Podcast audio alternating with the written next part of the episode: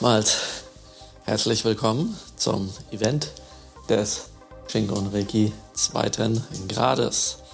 Ich erwähnte das ja schon, dass wir hier kein Seminar machen, sondern ein Event haben, wo wir das Ziel haben, gemeinsam zu praktizieren, zu trainieren, zu üben und auch wo ich euch Reiki-Coaching gebe. Das heißt, dass die Anwendungen, die Trainings, die wir hier machen, nur das Mittel zum Zweck sind, um das, was wir über die Coachings herausgefunden haben, dann auch bearbeiten können. Ja? Genau. Und dabei werde ich ab und an, ach, der ist jetzt da hinten, von dem Reiki-Kater ähm, ermuntert und begleitet. Der ist gleichzeitig auch mein, mein Zen-Meister. Und besonders bei den Meditationen oder so guckt er, dass er uns immer daran hindert, um zu sehen, ob wir wirklich meditieren können. Denn äh, Shingo und Reiki ist nicht nur Reiki, wo wir Hände auflegen und gut machen oder einfach nur ein paar Techniken, ein paar Reiki-Techniken machen, sondern der Shingon-Part ist sozusagen der besonders buddhistische Part, wo es eben auch um Meditation geht und wie wir die Meditation mit Reiki nutzen können, um dann ja zu einem ein energievolles, zufriedenes, ausgeglichenes, angenehmes Leben zu führen. Und hier im zweiten Grad ist das so, dass wir die Werkzeuge, die es dort gibt, also die erweiterten Werkzeuge der Reiki-Heilmethode aus dem ersten Grad, nutzen können, um das besonders gut für unseren Geist zu tun. Denn wir steigen hier in die tieferen Gefilde der Fernheilung ein mit der Kombination von Mentalheilung. Ihr habt ja im ersten Grad schon eine Fernheilung im Shingon Reiki kennengelernt, wo wir einfach dem ganzen Körper oder einem Teil des Körpers Reiki geben können und das einfach spürbar ist im physischen Körper. Wir machen das gerne oft, dass wir uns ein Auge nehmen, welches wir mit Reiki versorgen, weil man dann diesen direkten Vergleich hat zwischen den beiden Augen. Ja. Und dann habt ihr auch die Mentalheilung kennengelernt, wo man die Hände an der Stirn und am Hinterkopf hält die für den ersten Grad, die etwas anders ist als die Mentalheilungsposition dann im zweiten Grad, wo wir aber schon sehr schön auf das Gehirn und den Geist einwirken können. Und hier haben wir jetzt im zweiten Grad ein paar, ein paar mehr Möglichkeiten aufgrund besonderer Werkzeuge, die wir haben, die wir nutzen. Und diese Werkzeuge sind die Reiki-Symbole. Wenn ich meine Hände auf meinen Kopf auflege, wie auch immer, zum Beispiel diese Mentalheilungsposition, dann ähm, ist das so, dass ja jetzt Reiki von meinem physischen Körper eingezogen wird. Und dann geht Reiki hier durch die Haut, durch die Muskulatur, ähm, in die Knochen und von da aus irgendwo ins Gehirn. Und dann, wenn ich Glück habe, wirkt das auf den Geist. und es wirkt natürlich auf den Geist, weil es zum Beispiel hier ganz viele Energietore gibt, wie das berühmte ähm, dritte Auge, welches auch gleichzeitig ein Akupunkturpunkt ist namens Yingtang.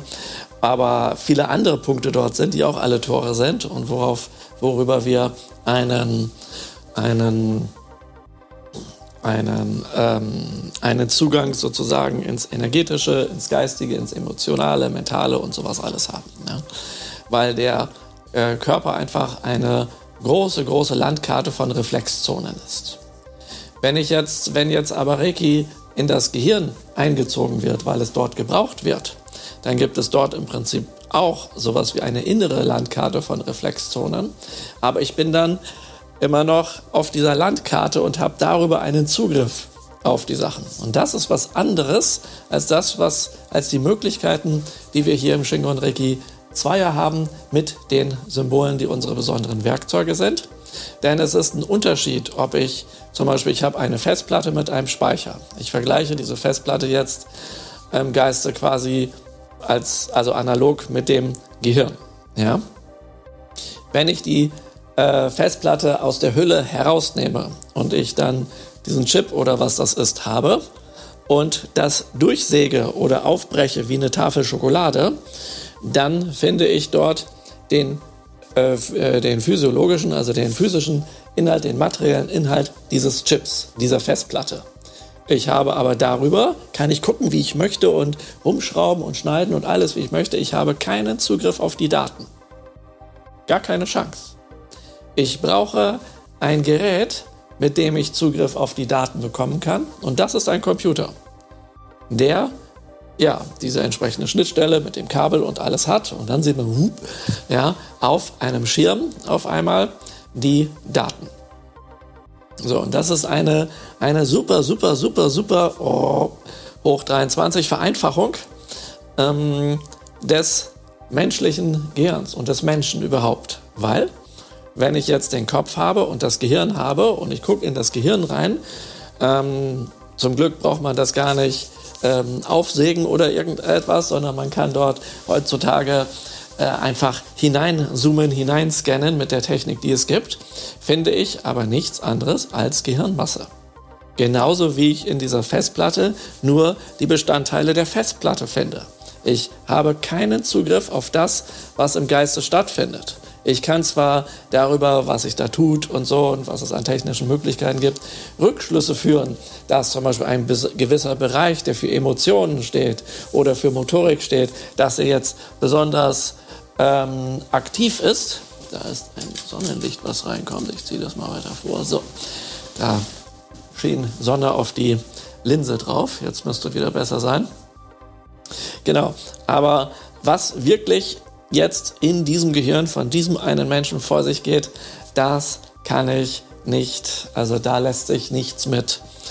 Ähm, also da lässt sich nicht reinschauen. Aber mit ähm, aber wenn man eben bei der Festplatte den Computer hat, dann kann man reinschauen. Und mit den Möglichkeiten der Werkzeuge des Shingon Reiki können wir eben in den Geist hineinschauen. Also um das, was dann wirklich, also wofür das Gehirn da ist, was wirklich in diesem Menschen vor sich geht. Ja. Oh, da hat sich der Reiki-Kater gemeldet. genau.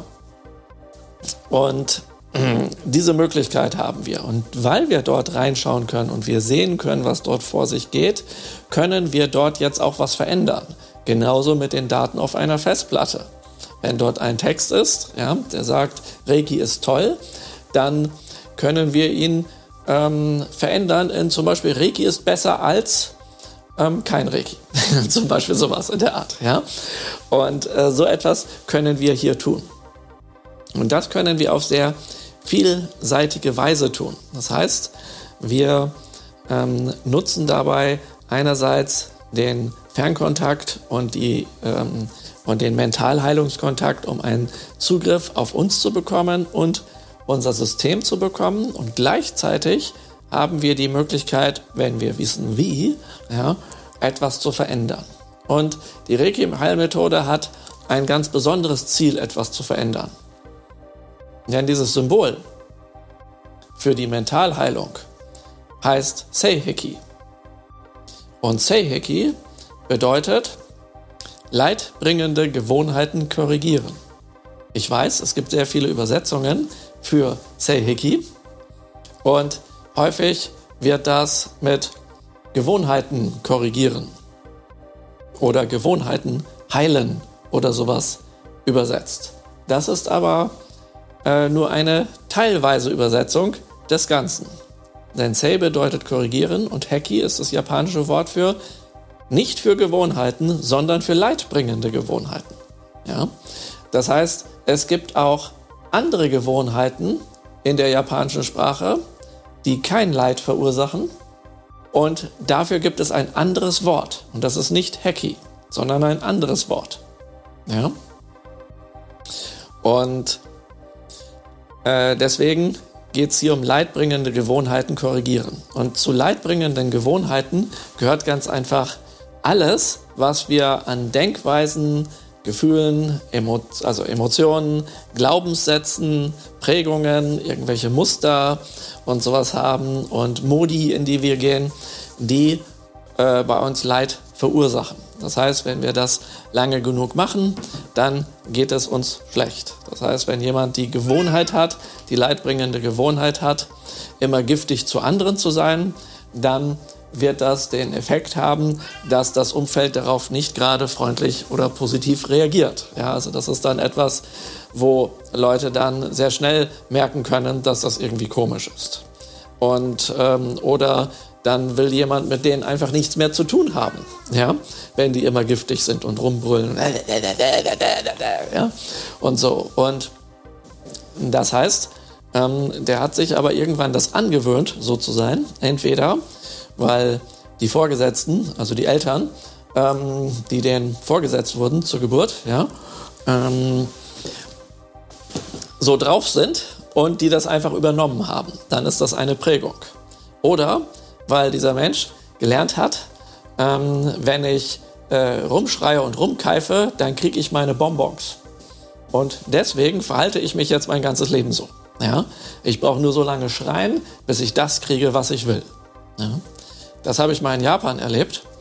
Ich war da ab und an mit diversen Leuten und ich war mal ähm, mit einer Deutschen in einem Restaurant und ähm, die wollte dann eine Gabel bekommen. Aber in Japan gibt es nicht ohne weiteres eine Gabel. Und ähm, dann hat die gesagt, Marc, übersetzt jetzt dem Kellner, dass ich eine Gabel will. Und der Kellner sagt mir, es gibt keine Gabel. Dann sagt sie, dann sage ich ihr das. Und sie sagt, Marc, sag jetzt dem Kellner, dass ich jetzt so lange schreien werde, bis ich die Gabel habe dann übersetze ich dem Kellner, dass meine Mutter äh, dort, was diese Frau ist, ja, sich äh, entsprechend benehmen wird. Und ähm, dann sagt er, er hat aber immer noch keine Gabel. Dann fängt sie an zu schreien. Ja, sie schreit zehn Minuten und die sind dann alle völlig entsetzt und sind draußen irgendwo eine Gabel suchen gegangen. Die haben irgendwo geklingelt und gefragt, ob sie eine Gabel bekommen und sie haben dann eine Gabel. Und er meint sie, geht doch. Das heißt, sie ist damit durchgekommen. Ja? Das ist auch eine leidbringende Gewohnheit. Für mich mega peinlich, für das Umfeld äußerst leidbringend. Und ja, ähm, sich dann wundern, dass gewisse Dinge nicht funktionieren. Also, das ist merkwürdig. so, und ähm, äh, ja, und da merkt ihr, aha, es gibt also verschiedenste ähm, Ursachen für eine leidbringende Gewohnheit. Ja? Und ähm, diese, und es gibt noch viel mehr, also warum sich jemand äh, so verhält. Ja? Also wir haben Prägungen, können das sein, oder eben Erfahrungen und so, aber eben Gewohnheiten oder ähm, Verhaltensweisen, die wir haben, die uns irgendwann mal geholfen haben, müssen uns nicht die ganze Zeit helfen. Das ganze Leben lang. Denn wenn bestimmte Gewohnheiten aufrechterhalten werden, kann das auch zu sehr weiteren unangenehmen Effekten führen, wie zum Beispiel, ähm, dass jemand, wer immer ähm, zum Beispiel wütend ist und ähm, jetzt vielleicht Chef ist und Leute rumkommandiert und rumschreit und sowas, habe ich schon hier welche gehabt im Coaching. Die kamen dann irgendwann mit der Diagnose Krebs bei den Organen auch, die mit der Wut zu tun haben. Ja, und diesen Sachen. Ja, das heißt, irgendwann schlägt sich das vom Geiste, wie man drauf ist und wie man sich verhält, möglicherweise im Körper nieder. Und es gibt aber auch einfache Sachen, wenn Leute der Ansicht sind, sie müssen immer Verantwortung übernehmen und alles sich auflasten, ja, und so, dann haben die eine, dann tragen die viel Verantwortung und das führt dann zu zu Schulterschwierigkeiten, also zu Verspannungen beispielsweise, ja, weil sie so eine Last zu tragen haben. Ja. Sowas, sowas kann, eben, kann eben auch passieren. Ja. Und jetzt gibt es dort verschiedene Ebenen. Also die erste Ebene ist beispielsweise, man fühlt sich nicht so toll mit der Verantwortung. Oh ja, das nervt und dies und jenes. Die nächste Ebene ist, wenn es zu viel ist, es setzt sich in der Schulter ab ja, in der Muskulatur. Das ist aber noch relativ weit außen im Körper. Und die darauf folgende Ebene ist, es geht vielleicht irgendwo in das System hinein. Ja? Und jetzt kann es halt die Nerven betreffen, es kann Organe betreffen oder, oder, oder. Und die können im Laufe von Jahren dann richtig, richtig krank werden. Ja? Und wenn jetzt jemand so ein Problem hat, dann weiß der nicht unbedingt, dass jetzt zum Beispiel ähm, der Krebs mit einer starken Wut oder einem ungehaltenen Trauma zu tun haben könnte. Oder auch äh, die Tatsache, dass der nicht seinen Weg geht. Ja, also ähm, diese Indikation hat etwas mit dem sechsten Chakra, dem dritten Auge zu tun, wo es um die Vision geht, dass man den eigenen Weg geht, anstelle einfach nur funktioniert, wie andere das wollen. Ja? So, und deswegen ist also diese Bewusstseinsarbeit nützlich, wenn Leute ein Problem haben. Das muss jetzt nicht nur so was Heftiges sein, das kann auch irgendwas anderes sein, ja, dass man herausfindet, was ist die Ursache dafür. Beziehungsweise man muss nicht unbedingt die Ursache wissen, das ist nämlich oft auch gar nicht so einfach. Ich bin zwar darauf spezialisiert, das herauszufinden, ähm, gemeinsam mit denen, die da Hilfe wollen, aber und auch individuell, anstelle alle über einen Kamm zu scheren und sagen, wenn du das Problem hast, dann hast du hast du das und das und das Thema fertig. Das ist immer so, das steht in dem Buch fertig, buff.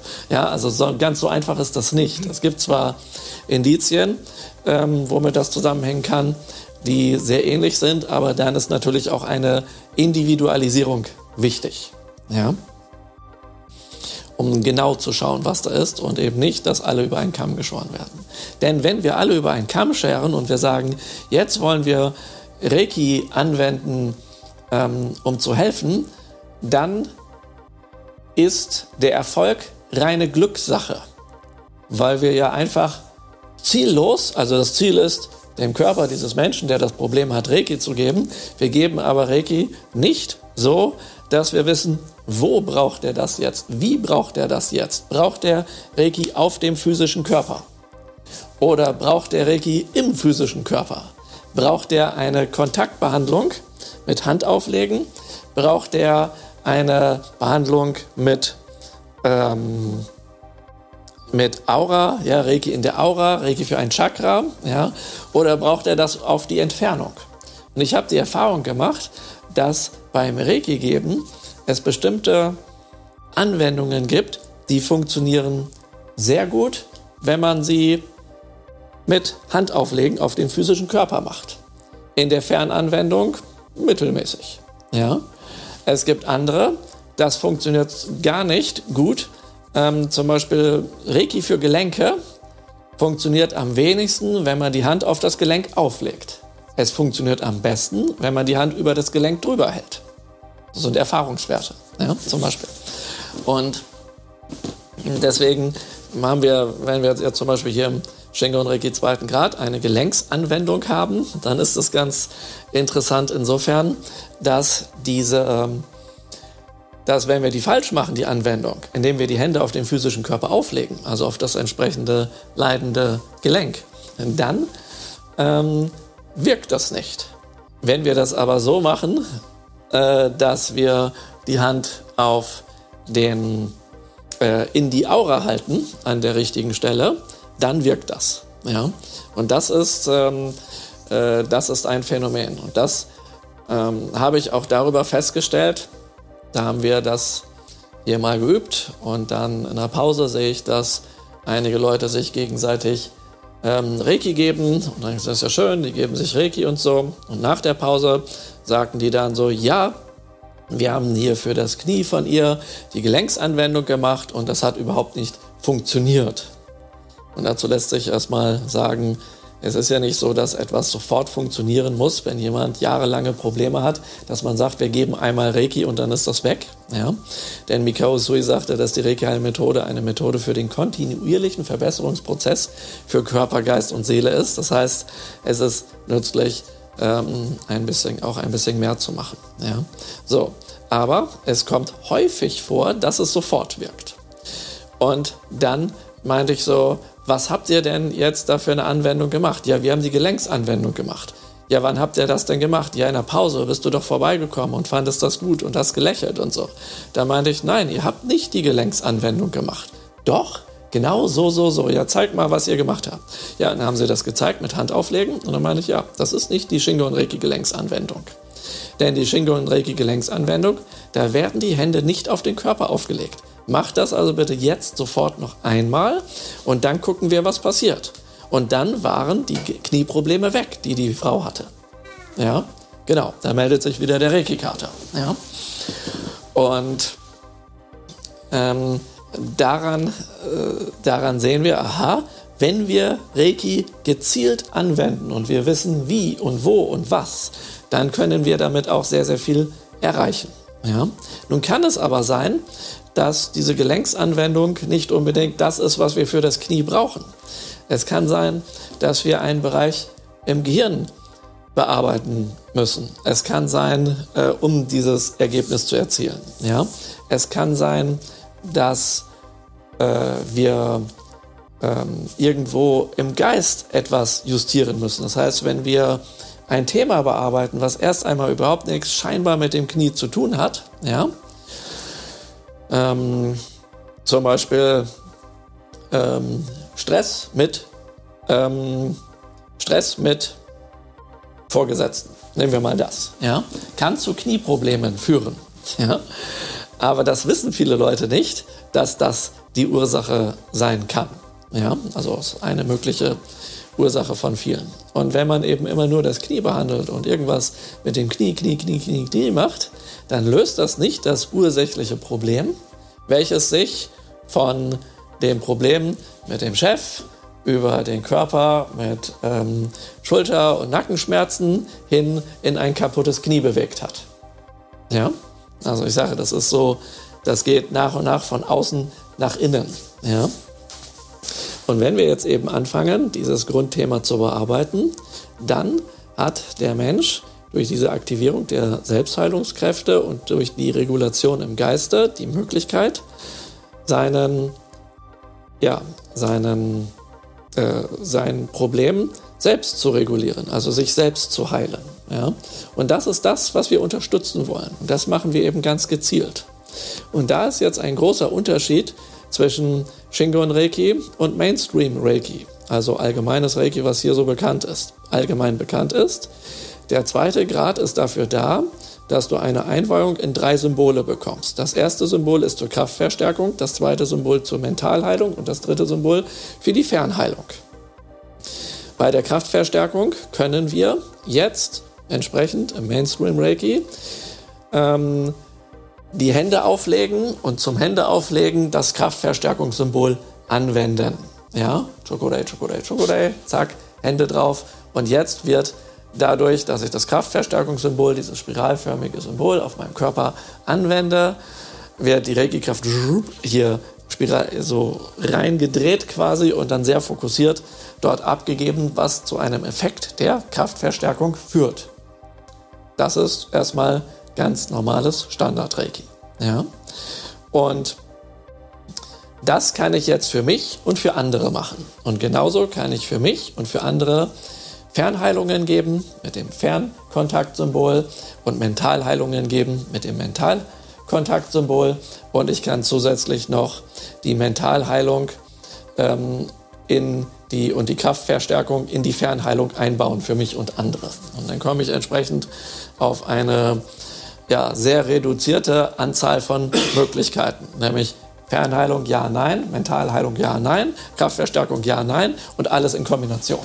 Und dann kann man sich an ein paar Fingern abzählen, wie viele Möglichkeiten es gibt. Im Laufe der Jahrzehnte hat es sich jedoch auch so entwickelt, dass viele Leute alle möglichen anderen Reiki-Anwendungen ins Reiki mit eingebaut haben, die was mit Reiki zu tun haben oder nicht. Also da gibt es ganz, ganz viel. Und das wurden dann irgendwas Reiki-Anwendungen genannt. Also so sind zum Beispiel Stile entstanden, aber manche unterrichten alles Mögliche, was gar nicht da zum Usui-Reiki gehört und nennen das trotzdem Usui-Reiki. Deswegen wissen wir nicht unbedingt genau, ähm, was was ist. Also es lässt sich schwer darstellen. Dann gibt es wiederum welche, die sagen, ja Moment, es gibt ja äh, die äh, Techniken von Frau Takata und was hinzugekommen ist, aber es gibt auch noch die japanischen Reiki-Techniken. Und auch dort wissen wir nicht mit absoluter Sicherheit, was von Usui ist. ähm, das wird aber oft anders dargestellt. Ja? Weil woher wollen wir denn wirklich ganz genau wissen, was Usui denn jetzt beigebracht hat, wenn es so wenig schriftliche Quellen dazu gibt? Wenn wir uns die wenigen schriftlichen Quellen anschauen, die von Usui da sind, ähm, die ich hier vorliegen habe, in originaler japanischer Sprache, dann ist das nichts anderes als TCM-Wissen auf Reiki angewandt. Und wenn man jetzt, Chine äh, wenn man jetzt nicht nur die chinesische Akupunktur nimmt, sondern die japanische Akupunktur zum Beispiel, dann wird japanische Akupunktur äh, oder japanische Akupressur ähm, ähm, so gemacht, dass man ähm, mit dieser Handhaltung ja, Akupunkturpunkte anvisiert. Also bei Schnupfen jetzt beispielsweise hier hingehen ja, und hier hingehen und dann dort Reiki gibt, dass die Nase frei wird. Nur so als ein, als ein Beispiel. Das steht da drin. Ja, solche Sachen. Und da ist alles voll davon. Und dann ist da, steht da drin das Wissen, was man damals hatte ähm, von der westlichen Medizin, weil das gerade nach Japan übernommen wurde. Das steht da auch drin. Das heißt, da gibt es dann alle möglichen Arten von Medizin wird dort, also zum Beispiel Kinderheilkunde ist ein Thema, Frauenheilkunde ist ein Thema und so weiter und äh, alles Mögliche. Also was es so alles an Heilkundearten gibt, das steht da auch drin in diesem Buch von Usui. Ja? Und daran sehen wir, ah, Usui hat sich mit vielen Dingen beschäftigt. Das sagt uns aber nicht, ob er wirklich genauso die ganze Zeit Reiki gegeben hat. Ja? Ähm, und das äh, habe ich mir neulich nämlich mal zu Gemüte geführt, als ich einen, einen neuen Artikel über Usui geschrieben habe. Und dann habe ich da alles Mögliche übersetzt und geguckt und gemacht. Und dann hatte ich dann nachher so eine Liste. Und dann dachte ich, damit kann hier ein Reiki-Praktizierender überhaupt gar nichts anfangen. Weil ein Reiki-Praktizierender darf meines Wissens nicht Frauen- oder Kinderheilkunde ausüben. Vielleicht bin ich daher fehlinformiert, aber soweit ich weiß, ähm, geht das nicht. Dafür braucht man ein Medizinstudium. Ja, und das steht da eben drin. Und deswegen kann ich mit ziemlicher Sicherheit sagen, wir wissen ja gar nicht genau, was der gemacht hat. Ja, aber das wissen hier auch ganz viele Leute nicht. Und nun kann man sich fragen, ja, wo, woher wissen wir denn dann, was überhaupt Reiki ist und was nicht Reiki ist? Das wiederum wissen wir sehr genau. Denn da steht noch mehr drin. Da steht zum Beispiel drin, ähm, dass er beschreibt in einem Interview, dass es wichtig ist, wenn die Gehirnforschung weitergeht, dass man das auf Reiki an, dass man Reiki darauf anwenden soll. Ähm, er erklärt auch, dass Reiki eine magnetische Heilmethode ist. Und viele Reiki-Positionen, die überliefert sind, ähm, sind ähm, Handpositionen von Franz Anton Messmer, dem Begründer des animalischen Magnetismus ja, der zu Mozarts Lebzeiten lebte. Also gelinde gesagt, etwas vorher, früher als Usui. Und deswegen ist das, hat Usui das eher von dort als andersrum. Diese These gibt es ja auch. Ja? Genau. Und, ähm, und dann gibt es die Reiki-Symbole. Und anhand der Reiki-Symbole können wir erkennen, ähm, was Reiki ist und was die spirituelle Methode ursprünglich ausmacht ja, unabhängig von dem, womit er sich beschäftigt hat und was er in seine Aufzeichnungen reingeschrieben hat, worauf man das anwenden könnte. Ja, natürlich kann man das auf Frauenheilkunde probieren anzuwenden oder auf Kinderheilkunde oder sowas. Ja? Und das sind seine Ideen. Aber das heißt ja nicht, dass das die Methode als solche ist. Und er beschreibt aber genau, was Reiki ist. Das wiederum finden wir auf dem Gedenkstein. Und dort heißt es bei der Reiki-Heilmethode, geht es in erster Linie nicht um das Behandeln von Symptomen und Krankheiten.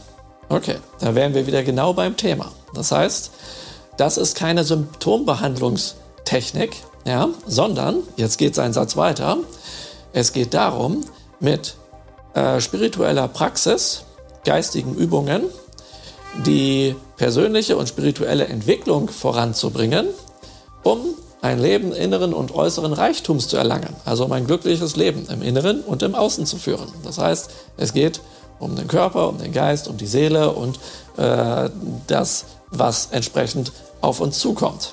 Ja? Und das entsteht ja nicht einfach dadurch, dass wir Symptome und Krankheiten behandeln. Ja? Weil das würde Folgendes bedeuten, wenn wir das einfach machen und das so wirken würde, wir machen irgendetwas, was unbekömmlich ist. Also wir verhalten uns anderen gegenüber so, dass es unbekömmlich ist für die. Ja? Ähm, denen geht es schlecht aufgrund unserer Verhaltensweisen. Also wenn sich jemand giftig verhält, dann äh, bekommt das anderen Leuten nicht, weil die von dem vergiftet werden. von diesem Verhalten. Ja? So, und nun ähm, geht der einfach her und sagt so, ja, ich wurde jetzt von dem vergiftet durch sein Verhalten und deswegen geht es mir schlecht.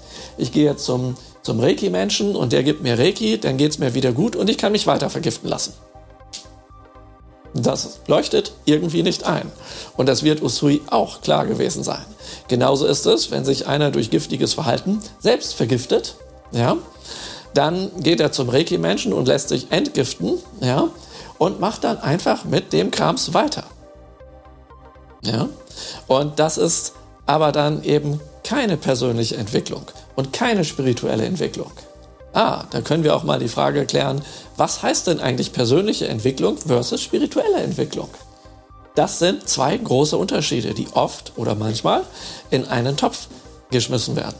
Also, wenn wir unsere Persönlichkeit entwickeln, dann beschäftigen wir uns mit einer Vielzahl von Alltagsthemen, wo wir ein Problem haben können, wie zum Beispiel Gedankenkarussell oder zum Beispiel Stress Energielosigkeit, ja, ähm, sich nicht durchsetzen können, sich nicht abgrenzen können, beispielsweise, nicht wissen, was man will, sich nicht entscheiden können, über andere hinweg entscheiden. All das sind Persönlichkeitsthemen. Die kann man sehr gut mit Reiki bearbeiten, aber das ist nicht spirituelle Entwicklung. Wenn wir die Regimentalheilung oder die Shingon-Regimentalheilung noch besser, wo wir viel mehr Möglichkeiten haben als das, was ich eben beschrieben habe, ähm, für Mainstream Reiki.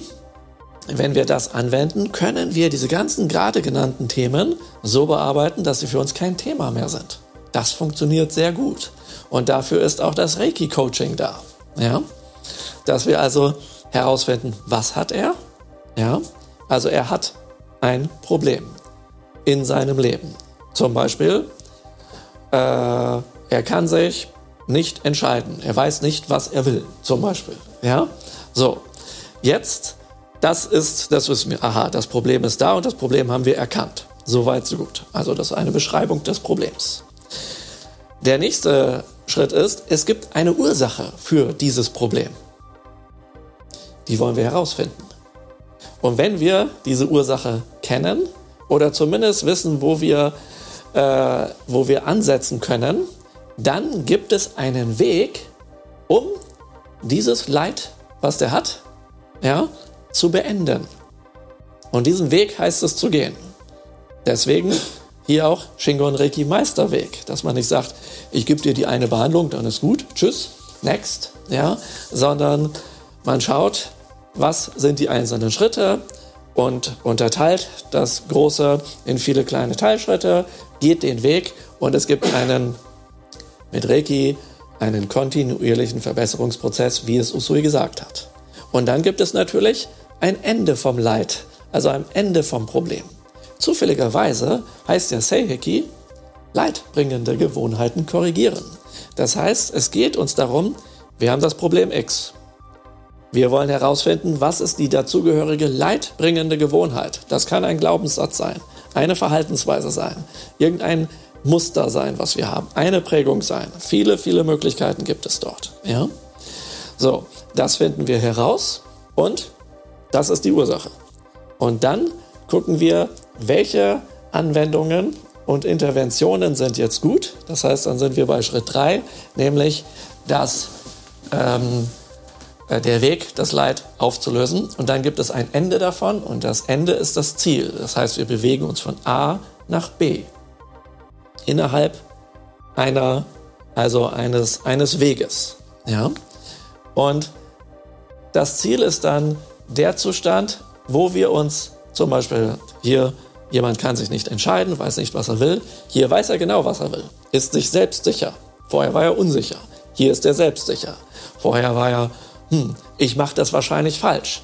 Hier ist er eben sicher. Er hat keine Zweifel mehr. Hier sind die, also beginnt mit den Selbstzweifeln. Hier hat er keine Zweifel, weil er genau weiß, was er will. Und er hat die Kraft und den Mut, das dann auch zu wählen. Und dadurch entscheidet er sich richtig. Und was ich jetzt beschrieben habe, ist gleichzeitig, und deswegen ist das Shingon Reiki und nicht einfach Reiki und nicht einfach irgendwas. Das ist der Ansatz der buddhistischen Geistheilung des Shingon Reiki. Shingon bedeutet buddhistische Geistheilung. Und die Reiki-Kraft ist die Energie, die wir dafür nutzen, dass wir das in die Bahnen lenken. So, denn es gibt im Buddhismus laut dem historischen Buddha vier edle Wahrheiten. Die erste edle Wahrheit, es gibt Leid. Die zweite edle Wahrheit ist, es gibt eine Ursache für das Leid. Die dritte edle Wahrheit ist, es gibt einen Weg, das Leid zu beenden. Und die vierte ist, es gibt ein Ende des Leids. Und genau das habe ich jetzt gerade angewandt, ja, auf ein alltägliches Thema, was jemand haben kann. Und daran sehen wir, aha, die praktische Anwendung der vier edlen Wahrheiten des Buddhismus ist gleich Persönlichkeitsentwicklung. Das ist erstmal nützlich zu verstehen. Und das ist das, was wir mit Persönlichkeitsentwicklung im Shingon Reiki, im Reiki-Coaching meinen. Ja? So, und jetzt gibt es noch zusätzlich aber die, äh, die spirituelle Entwicklung. Ja? Und dort beschäftigen wir uns mit völlig anderen Themen bei der spirituellen Entwicklung. Bei der spirituellen Entwicklung ähm, praktizieren wir Dinge, die unsere spirituellen Fähigkeiten steigern. Also Spirit, ja, von spirituell, hat etwas mit Geist zu tun. Spirituell ist das Rei von Reiki. Spirituelle Entwicklung heißt, wir entwickeln unsere Reiki-Fähigkeiten. Dahingehend, dass wir zum Beispiel mit der Zeit Dinge wahrnehmen können, die jemand, der keine spirituelle Entwicklung durchläuft, nicht wahrnehmen kann. Und wenn er sie wahrnimmt, ist er in der Regel verwirrt oder hat Angst und weiß nicht, was das ist und will damit nichts zu tun haben und denkt, es verrückt oder ähnliches. Ja? So, aber hier trainieren wir, dass wir zum Beispiel die Aura sehen können, dass wir pendeln können, dass wir, wenn wir Tarotkarten legen oder sowas in dem Kartenblatt, auf einmal etwas über den Menschen wissen, den wir gar nicht kennen. Ja?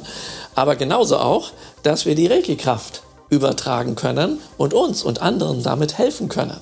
Dass wir entwickeln, über die Hände was wahrzunehmen, wenn wir die Hände auflegen, wenn wir mit den Händen in der Aura sind. Ja? Dieses Training fördert alles spirituelle Entwicklung. Und das führt so weit, dass wir damit, wenn wir die spirituelle Entwicklung mit der persönlichen Entwicklung kombinieren, dahin kommen, dass wir uns selbst erkennen, unsere Vision erkennen, was wir wirklich wollen. Nicht, was wir aufgrund unserer Prägung wollen, sondern das, was wir aufgrund unserer, von unserem Herzen wirklich wollen, was wir wirklich sind. Ja? Und deswegen können wir nicht sagen, ich will mich spirituell entwickeln, aber persönlich nicht. Ja? Dann macht er ein paar Sachen, wird dabei mehr oder minder erfolglos sein, kommt irgendwann auf die Idee, ähm, weil das nicht so läuft in meinem Leben, wie ich das will, fange ich jetzt an, hier äh, schwarze Magie zu machen. Dann drücke ich das eben mit meinen spirituellen Fähigkeiten durch und dann landet der wo ganz anders. Wichtig ist, dabei anzufangen, die Persönlichkeit zu entwickeln. Also die wirklichen Themen. Von den Selbstzweifeln zur Selbstsicherheit. Vom Gedankenkarussell zur Ausgeglichenheit und inneren Ruhe. Ja, und sowas. Also von bis, von bis, von bis. Und dafür nutzen wir Reiki, indem wir uns Reiki geben. Wir energetisieren uns, wir reduzieren unseren Stress, den wir haben mit verschiedenen Sachen. Wir machen die Mentalheilung und ähm, haften dann nicht mehr an Themen an, die uns dazu verleiten. Also ein Thema erschafft eine Emotion und die Emotion Emotion heißt ja ex movere, etwas herausbewegen. Die Emotion sorgt dafür, dass wir etwas tun wollen. Also wenn wir motiviert sind, etwas zu tun, ja, äh, Emotion, da kommt auch Motivier Motivation drin vor quasi. Ja, also wenn wir motiviert sind, etwas zu tun, dann ist das meistens aufgrund eines Gefühls. Wir handeln mehr nach Gefühlen, ja, das ist die Antriebskraft, als nach Logik. Im Zweifelsfalle wählen die Leute immer was aufgrund eines Gefühls. Und dieses Gefühl, und das ist das große Problem, ist nicht unbedingt ein echtes, ursprüngliches Gefühl. Ja, wenn wir sagen, ja, ich handle nach Gefühl aus dem Bauch und dies und jenes, kann es sein, dass der Prägungen hat, die ihm Gefühle simulieren. Und dann handelt er so, wie die Leute das gerne wollen, die diesen Menschen geprägt, beeinflusst, manipuliert und so weiter haben. Und das alles muss aufgeräumt werden, diese ganzen Sachen, ja, so dass wir zu unseren echten Gefühlen vordringen und aus diesen Gefühlen handeln, ja.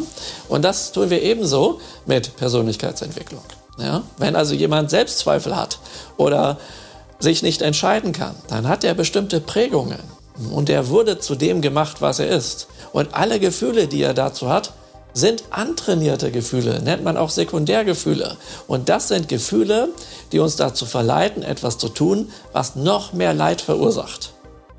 So nach dem Motto, im Zweifelsfalle nimmt man mal das Schlechtere. Ja? Wer kennt das zum Beispiel oder kennt es nicht? Folgende Situation. Beispiel, völlig anderes Beispiel.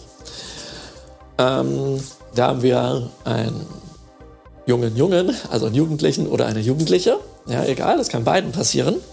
Und die ähm, denken sich, die sind jetzt in dem Alter, wo sie einen Freund oder Freundin haben wollen. Und nun gibt es ja einige, die haben überhaupt gar kein Problem damit, Freund oder Freundin zu bekommen. Aber es gibt auch andere, die sind sehr schüchtern, auf jemanden zuzugehen. Die haben Angst und sowas. Die denken sich, boah, dieser Mann, boah, der hat, ja, dieser Junge, der hat voll den Knackarsch, den hätte ich gerne und so will ich haben. Ja, sowas in der Art. Und dann trauen die sich aber nicht, weil dann andere Programme aufpoppen. Wieso willst du gleich den hübschesten haben? Du bist sowieso zu hässlich. Ja, sowas, äh, was, was fällt dir ein? Und wenn das dem Kind vorher irgendwann gesagt wurde und damit quasi der Selbstwert runtergeschraubt wurde, wird derjenige oder diejenige, die jetzt dort den Favoriten, die Favoritin hat, ja, den nicht wählen. Weil Angst davor, dass das nicht klappt, ja, ich bin sowieso nicht gut genug dafür. Und man wählt eher das, was nicht passt. Und dann gibt es den großen Stress irgendwann, wenn die zusammengekommen sind. Oder man zeigt sich auf eine Weise, oder Frau auch, wir zeigen uns auf eine Weise, wie wir meinen, sein zu müssen, dass der andere uns mag. Also haben wir eine Maske auf. Persönlichkeitsentwicklung heißt auch, kommt von Person, das kommt von Persona und dieses Wort heißt Maske. Wenn wir unsere Masken ablegen, Face Off, gibt es einen Film, ja? Face Off. Ja? Wenn wir diese Masken ablegen, ja, dann zeigen wir uns, wie wir sind und wir ziehen genau das an, was wir brauchen. Und das ist kein Leid. Und deswegen brauchen wir persönliche Entwicklung. Nun haben wir aber auch Angst davor, die Maske abzulegen, weil wir vielleicht auch so geprägt sind, dass uns Leute sagen, ähm, du darfst dich nicht zeigen, du darfst keine Gefühle zeigen. Ja, denn dann würdest du Schwäche zeigen. Also zeigt man sich immer anders. Ja. Vor zwei Wochen ist hier im Shingon Reiki 1 eine Sensation passiert. Für mich persönlich eine Sensation. Ich persönlich habe eine Persönlichkeit, sonst könnte ich ja nicht von mir persönlich sprechen. Persönlichkeit persönlich. Und entsprechend, egal wie lange ich Reiki praktiziere, ich habe Themen. Und ich entwickle mich weiter. Und entsprechend entwickle ich meine Persönlichkeit. Ja? Das ist, äh, wenn ihr euch lange entwickelt, dann ist das wie bei einer Klopapierrolle. Ihr kommt irgendwann zu leer. Das ist einfach wie es ist. Ja? Das war ein Scherz. Und das muss man in Japan ja immer dazu sagen, wenn man einen Witz gemacht hat. Ja? So, weil das sonst irgendwie, warum redet ihr jetzt von einer Klopapierrolle und sonst was? Ja? Oder was fällt dem ein, sich mit einer Klopapierrolle zu, da sieht man ja, wo sein Selbstwert ist, bla bla bla. Ja. So, also da geht dann der Mind los und ähm, kommen wir zurück. Ich entwickle mich persönlich weiter. Und ich habe vor drei Wochen ähm, etwas bei mir entwickelt. Also ein paar Scheiben der Klopapierrolle abgewickelt. Was war das für ein Thema? Ich konnte bis vor drei Wochen nicht ohne weiteres und auch nicht, wenn die Situation dafür da war, weinen, weil mir das rausgeprügelt wurde in meiner Kindheit. Was? Du weinst? Dann kriegst du erstmal ein paar gescheuert, ja, damit du einen Grund hast zu heulen. Ja, und dann gewöhnt euch das mit der Zeit ab. Egal wie viel ihr leidet, ihr gewöhnt euch das ab. Also so war das zumindest bei mir. Und dann hat das 50,5 Jahre gedauert. Äh, oder insgesamt, also bis ich da angekommen bin, wo ich das nicht konnte. Und dann habe ich dieses Thema bearbeitet.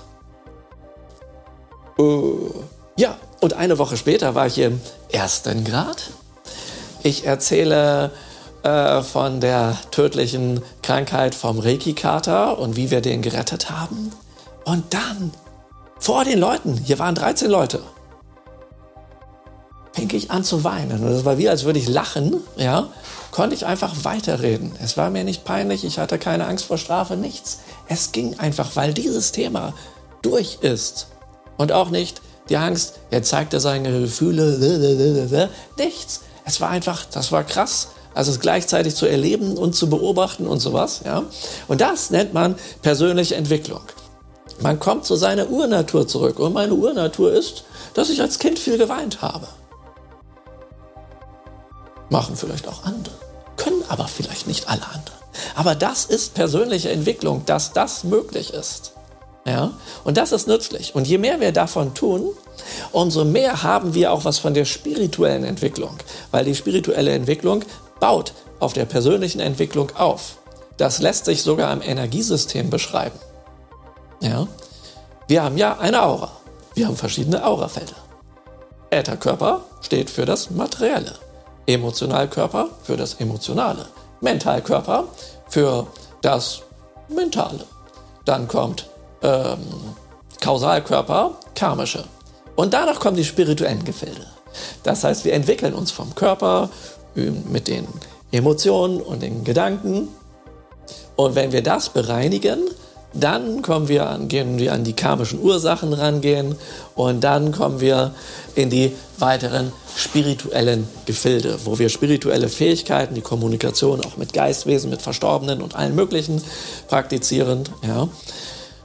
Und äh, davon haben wir was, wenn wir unsere Persönlichkeitsentwicklung fördern, weil wir dann nicht auf dumme Gedanken mit dieser Sache kommen.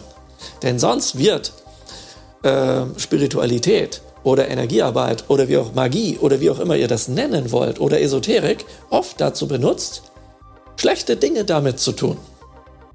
Macht zu haben. Ja, ich habe hier voll die Fähigkeit, boah, ich sehe deine Aura und so, oh, wie sieht denn das da aus? Das ist mir mal passiert. Bin mal in Heidelberg, Handschuhsheim, in einen Bioladen gegangen, den es da mal gab. Und ähm, war da am Regal und guckt da rum. Dann äh, geht die Tür auf, da kommt jemand anderes rein, die Besitzerin, ein ganz kleiner Laden, ähm, ist dort gerade auch an der Theke, wo die Person reinkommt. Und dann höre ich auf einmal von der Ladenbesitzerin, oh nein, wie sehen Sie denn aus? Zu der Person, die da reinkommt. Ihre Aura ist ja grauenvoll. Alles grau, schwarz und Löcher. Meine Güte, Ihr Karma will ich nicht haben. Sie sollten unbedingt mal zu mir in die Beratung kommen, dass wir das mal durchleuchten können, um diese ganzen Blockaden aufzulösen. Das ist Machtmissbrauch von Spiritualität. Und das gibt es so häufig. Dass Leute so tun, als würden sie die Aura sehen, aber es gar nicht tun und es einfach jemand aufdrücken. Oder dass sie, ähm, wenn sie es tun, einfach es dafür nutzen, um jemanden in die Beratung kommen zu lassen.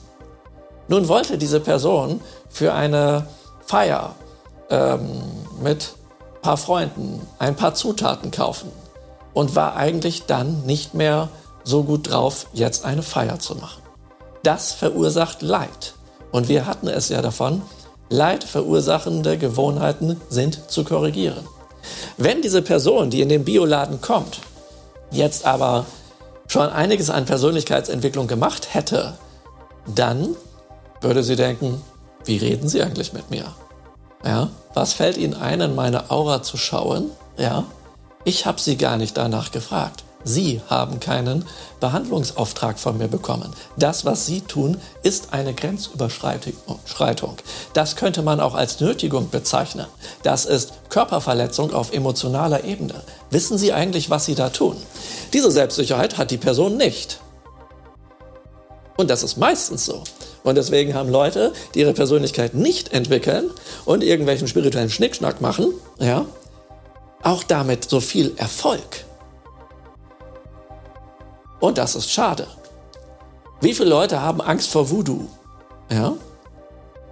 Ähm, recherchiert Voodoo im Internet, dann findet ihr Voodoo-Puppe, Fluch, Fluch auflösen, wie man jemanden verflucht und nochmal Fluch und Flüche, die wirken und alles voll.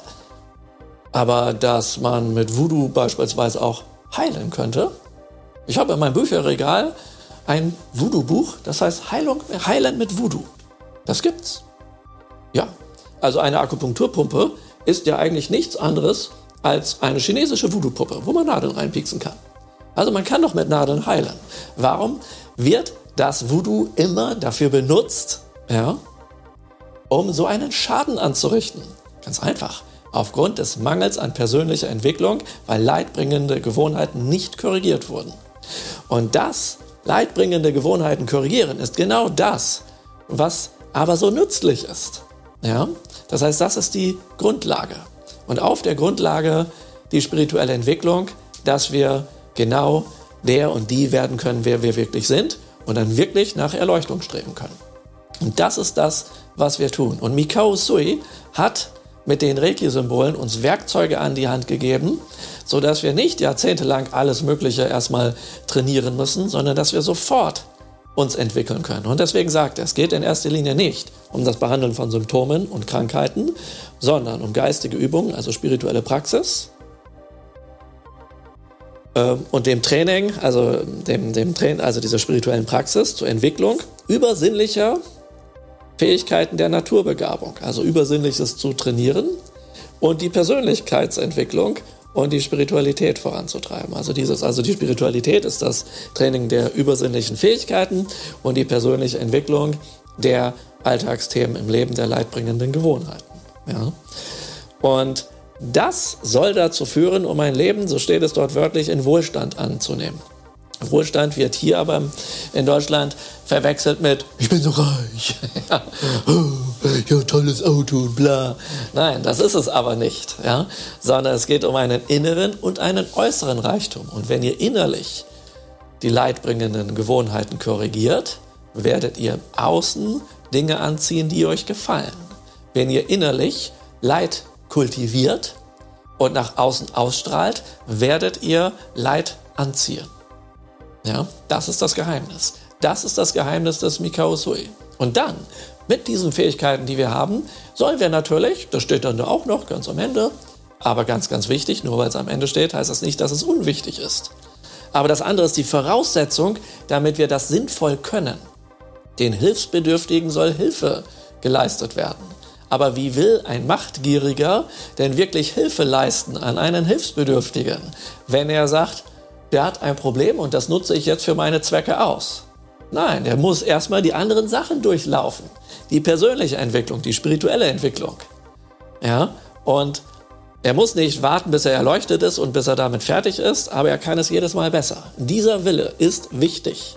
Ja, und das ist das, was wir hier im Shingon Reiki zweiten Grad intensivieren und intensiv machen, weil wir diese Werkzeuge hier benutzen, für die ihr gleich eine Einweihung bekommt.